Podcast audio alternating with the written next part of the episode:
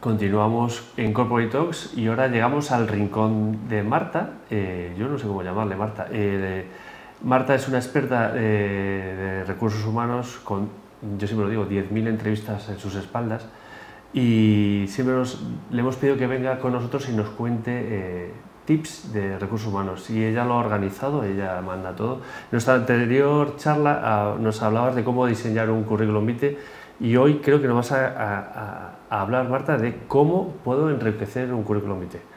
A ver, ¿cómo lo podemos enriquecer, Marta?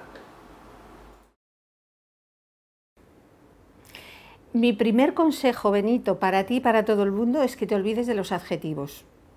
De los adjetivos. Y que empieces a pensar en verbos. Os voy a leer, y quiero leer textualmente, adjetivos que yo me encuentro cuando hago selección. Líder motivador, retador y luchador en la búsqueda de objetivos, creativo e innovador, hábil negociador y excelente jugador de equipo. Precioso. Pero yo podría decir lo mismo de mí, o de ti, Benito, o de quien nos está grabando esto. Son adjetivos que encajan para mucha gente. El adjetivo es calificativo y absolutamente subjetivo, es lo que tú percibes que eres, pero igual no lo que perciben los demás. Resultan mucho más creíbles los verbos porque los verbos demuestran las cosas que has hecho y demuestran las cosas para las que vales. Veamos algunos ejemplos. Por ejemplo, desarrollé, implanté, gestioné, innové, creé, externalicé, internacionalicé, reestructuré, son verbos de acción y de cosas concretas y demostrables. O, por ejemplo, con capacidad para realizar una transformación real e innovadora en el área de recursos humanos. Hemos utilizado el adjetivo innovador, pero solo para la transformación, no para nosotros. Con experiencia en la internacionalización exitosa de empresas familiares Exitosa es un adjetivo, pero se lo hemos puesto a la internacionalización, no a nosotros. Lideré, gestioné e implanté toda una política de cambios estructurales que supusieron mejoras de hasta un lo que fuera por ciento en las finanzas de mi organización. Verbos, verbos, verbos. Tú no eres, tú haces. Eso es lo más importante. Lo que haces y para qué vale lo que haces. Muchísimas gracias, Marta. Nos quedamos con los verbos. Y continuamos con nuestra tercera entrevista del día, que hoy entrevistamos a Patricia Sotomayor. Patricia, muchísimas gracias por estar aquí. Encantada de estar contigo. Qué bueno. Patricia, tú tienes muchos gorros eh, y la, verdad es que a mí me encanta uno tuyo eh, que tocas la fotografía de una manera muy especial. ¿no? Mm. Y vamos a hablar de ese gorro. Entonces, ¿qué es para ti el retrato. ¿no? ¿Para ti qué es un retrato, Pues mira, el retrato es una manera que tenemos de comunicarnos. La fotografía, al final, la imagen, lo visual, hoy en día es un lenguaje eh, que a veces hablamos de manera regular, ¿no? somos menos conscientes de lo que dice nuestra, nuestra imagen. yo creo que a través del retrato, llevándolo al ámbito corporativo, yo lo utilizo dentro de un marco corporativo o trabajo con él como una herramienta, sobre todo de, conciencia, de poder mirarse a uno mismo y ver que, si ese retrato es coherente con lo que uno, con lo que uno hace, con lo que, con lo que uno dice, cuál es el mensaje eh, que transmite dentro de su posición dentro de una corporación o dentro de, de un equipo, ¿no? qué es lo que ese retrato dice de ti o del equipo en el que estás. Y eso cuando uno lo ve en esa, en ese, eh, desde ese visor externo ¿no? y te ves a ti mismo desde fuera, pues eres capaz también de observar cosas eh, que a lo mejor de manera eh, interior no somos tan conscientes. ¿no?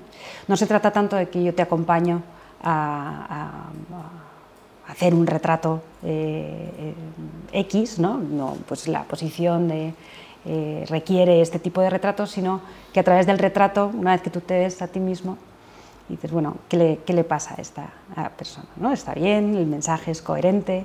Y ya, pues sí, pues fenomenal. ¿no? Pues entonces tienes el retrato que te representa. Pero en ocasiones ¿no? hay veces que hay una, una incoherencia entre lo que vemos de nosotros mismos o cómo proyectamos ese, ese bueno, esa imagen de nosotros mismos. ¿no? Decían eh, eh, pues, mis compañeras entrevistadas hoy la, importancia del perfil, ¿no? cómo, cómo mostramos ese perfil y en ocasiones no somos tan conscientes del, del, perfil visual que tenemos en los distintos aspectos de, nuestro, bueno, de, nuestra exposición. Porque ese, ese, perfil visual eh, es coherente con nuestra... Es decir, no se trata de que tú me... Cuando voy contigo, bueno, hablamos de... Eh, tú tienes un servicio que es Portrait Coaching, ¿no? que, es a través de ese análisis de, esa de ese retrato, tomar conciencia. Y tú cambias o no cambias, pero es decir, no es que cambies de imagen, cambias de ser. ¿Cómo, es, el, cómo es el proceso? Bueno, el proceso de portrait al final es, eh, puede, como te decía, puede ser coherente. ¿no? Tú haces una sesión de fotografía, hacemos una sesión de fotos, puede ser eh, en, mi estudio que, está aquí en Madrid o puede ser eh, dentro de las oficinas. ¿no? Yo puedo hacer un retrato tuyo, puedo hacer un retrato de tu equipo. Y al mostrarlo, ¿no? hay una sesión posterior en la que tú ves ese retrato, veis en conjunto o en equipo ese retrato y te es coherente este, este retrato con lo que tú estás haciendo, con qué significa, ¿no? son los gestos de las manos, son cómo expresas lo que tú estás haciendo, qué, coherencia hay entre esos gestos o lo que tú quieres hacer. Eh, y si es coherente y tú encuentras, oye, pues fenomenal, ¿no? Encuentras, te vas con tu retrato que puede representarte, como decía, pues en distintos perfiles, ¿no? Eh, en ocasiones cuando hay esa disonancia, cuando en, esa conversación dices, bueno, pues hay una incoherencia entre lo que yo quiero decir y cómo lo estoy viendo representado, cuando yo me estoy viendo a mí misma en esos retratos, entonces hay un acompañamiento. Yo soy coach ejecutiva y por tanto el acompañar a las personas o a los equipos a que realmente lleguen al retrato que quieren eh, mostrar puede ser un proceso. ¿no? del análisis de ese retrato y de esa conversación llegas si hay ruido, no hay ruido. ¿no? Y en ese, si hay ruido, hay un gap, hay una incoherencia, es donde se puede trabajar. ¿no? Eso es, al final es como una exploración de la realidad que tú estás viviendo. ¿no? Y hay una coherencia entre lo que dices, cómo te comportas, cómo te sientes en lo que tú estás haciendo y por tanto ese retrato lo, lo, refleja o esos gestos significan para ti cosas poderosas que pueden eh, eh, impulsarte o, ¿no? o servirte de, de palanca para conseguir tus objetivos. En ocasiones es lo contrario. ¿no?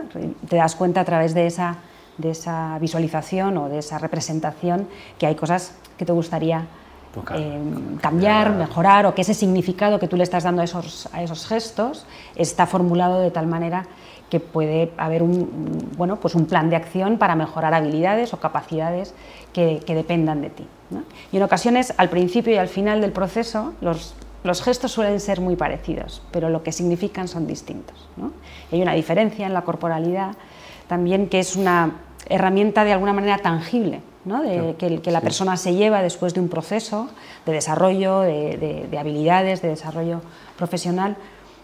Tienes esa, mm, eh, herramienta tangible de la propia experiencia que tú has tenido, de desarrollo. O sea, tú puedes sacar un retrato antes y después y se puede ver un cambio. Eso es. Y, esa, tangibilidad es de la observación de ese, de ese, cambio de... Eso es, eso es. Eso es en un proceso, por ejemplo, de, de coaching ejecutivo, ¿no? de, de, algunas semanas o meses de trabajo conjunto, o incluso en un, workshop ¿no? con, con, con equipos.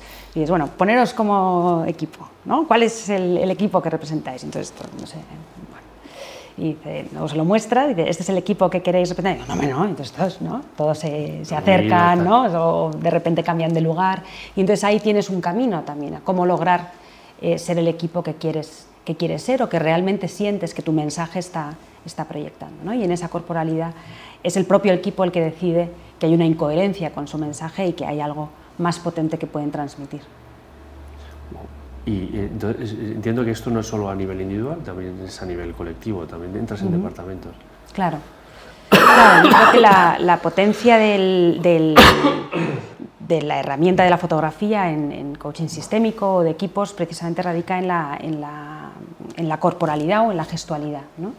Eh, y además ahora eh, yo creo que la, la imagen ha venido a sustituir en muchas ocasiones la, presencialidad, ¿no? precisamente por, oíamos antes, el ahorro en viajes, los equipos que además se forman em, em, en remoto ¿no? y hay muchos equipos de, formación eh, que bueno, pues uno está en Singapur, el otro está en Jerez de la Frontera y el otro está en, Noruega. Y es verdad que hay luego un trabajo que se puede hacer incluso eh, virtual, ¿no? con la gestualidad, con cómo esos equipos se, se, se, comportan, cómo se transmite toda esa gestualidad. Y es, y es muy interesante ver con, con, bueno, con sustento, con apoyo, decir, ¿qué veis ahí? ¿no? ¿Cómo, cómo, cómo, cómo os estáis viendo? Si tú haces una captura de pantalla de una reunión de Zoom al principio y al final de una reunión de tres horas, bueno, hay mucho reflejo, ¿no? No se trata tanto de decir qué es lo que ocurre, sino, oye, ¿qué pasa cuando en las reuniones que estás teniendo de equipo solamente se un, unas siglas ¿no? y no hay, no hay caras.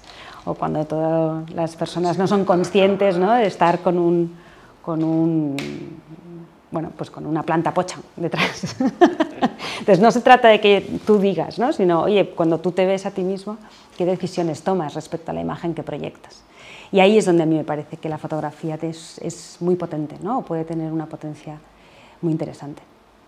Es, es interesante, ¿no? Ver cómo a través de una sesión eh, de coaching cambiemos mm. de imagen. Mm. Pero, eh, pero es así, ¿no? podemos ver, Alejandro, eh, eh sí. después sacar una imagen de... este es tu trabajo, ¿no? Claro, estas son fotografías que pueden significar distintas cosas. ¿no? Cuando uno lo ve desde fuera, puede significar desde unión hasta fuerza, hasta enfado, hasta equipo, hasta... y solamente es eh, a partir de la, de la sesión individual con la persona, qué es lo que significa para esa persona, en qué momento está, qué es lo que, eh, cuáles son sus fortalezas, qué, qué diría esta persona que, que, hace bien, le representa esta imagen o es, coherente con... es coherente con lo que tú estás haciendo en este momento vital. Eh, a lo que te dedicas. Yo soy coach ejecutiva y por tanto eh, generalmente esos retratos están eh, dirigidos al, desarrollo profesional. Esto no es ni antes ni después, es un momento. No es ni antes ni después de tu, del coaching. ¿no? Es, un retrato de una persona y qué, mensaje está dando ese retrato. Claro, al final cuando tú son sesiones en las que pues aparecen 12, 15 fotografías al comienzo y si la persona decide que, quiere hacer ese trabajo de desarrollo y en esas habilidades poder mejorar, luego hay otras que tienes otras 12, 15 fotografías, ¿no? tanto de los gestos como de, retratos eh, enteros. Y, usualmente esos últimos retratos son utilizados en los perfiles, ¿no? es lo que han conseguido, es lo que han logrado y por tanto son... Donde ya hay coherencia. Claro, y es, es, sobre todo es la tangibilidad del proceso, ¿no? es decir, dónde estaba yo hace seis meses, qué es lo que yo quería mejorar y esto refleja lo que yo he mejorado y lo que he conseguido. ¿no? Y en muchas ocasiones, lo que es muy curioso, lo que yo he descubierto al cabo de los años utilizándolo como herramienta, es que a lo mejor esos retos que en ese momento habían sido superados, eh, en otro momento vital te han vuelto a, bueno, se te han olvidado, ¿no? o, lo que tú habías logrado, eh, y volver a la fotografía donde tú estabas cuando habías conseguido esos retos, cuando habías conectado con el logro, cómo manifestabas corporalmente el, el logro, tiene un refuerzo también positivo, ¿no? Decir, oye, si en esa ocasión lo conseguí, lo puedo ver y mira cómo estaba, ¿no? Eh, en esta ocasión que el reto es otro, o es diferente, o es... Eh, por otro lado, vuelves a conectar con lo que sí dependió de ti en ese momento. Al final es una coherencia entre el cuerpo, el lenguaje y la emoción, ¿no? Cómo lo formulas, cómo tu cuerpo lo, lo ejecuta de alguna manera y cómo te hace sentir. Y el cuerpo se expresa. Por eso digo que hay veces que es un lenguaje que, que hablamos regular lo visual, eh, cuanto más conscientes somos o cuanto más eh, conocemos lo que dice nuestra imagen, pues más idiomas hablamos y más, y más sabemos de nosotros mismos y de los demás también. la, imagen es tremendamente poderosa y, mm. gracias a ese poder coges la fuerza de, de la imagen y trabajas desde ahí Claro, el, poder al final es, eh, lo tiene cada persona, ¿no? entonces es muy potente cuando ese poder lo ves, Lo en ves, ti mismo, estamos acostumbrados analizas. a vernos ¿no? en el espejo por las mañanas, ¿no? nos recortamos la barba, nos lavamos los dientes, nos pintamos el ojo, así.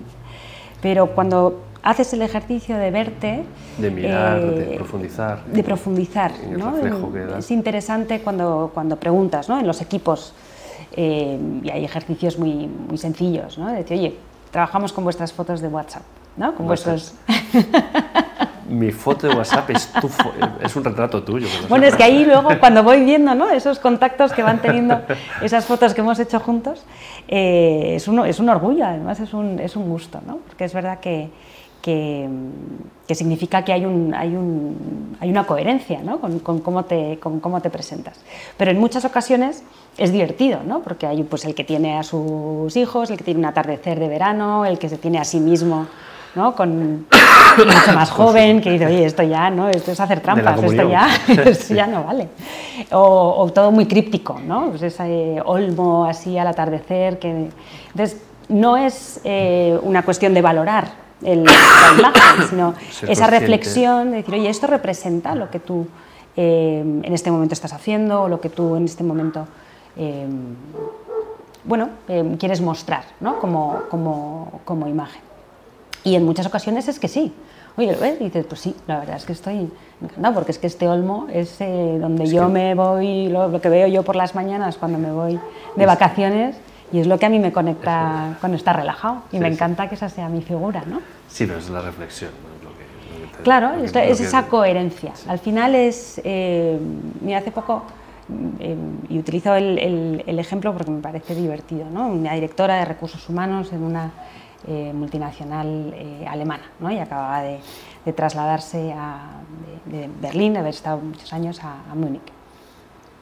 Y trabajábamos con la foto de, de- de perfil de WhatsApp, ¿no? Y aparece, oye, vestida de bávara, con una jarra de cerveza, ¿no?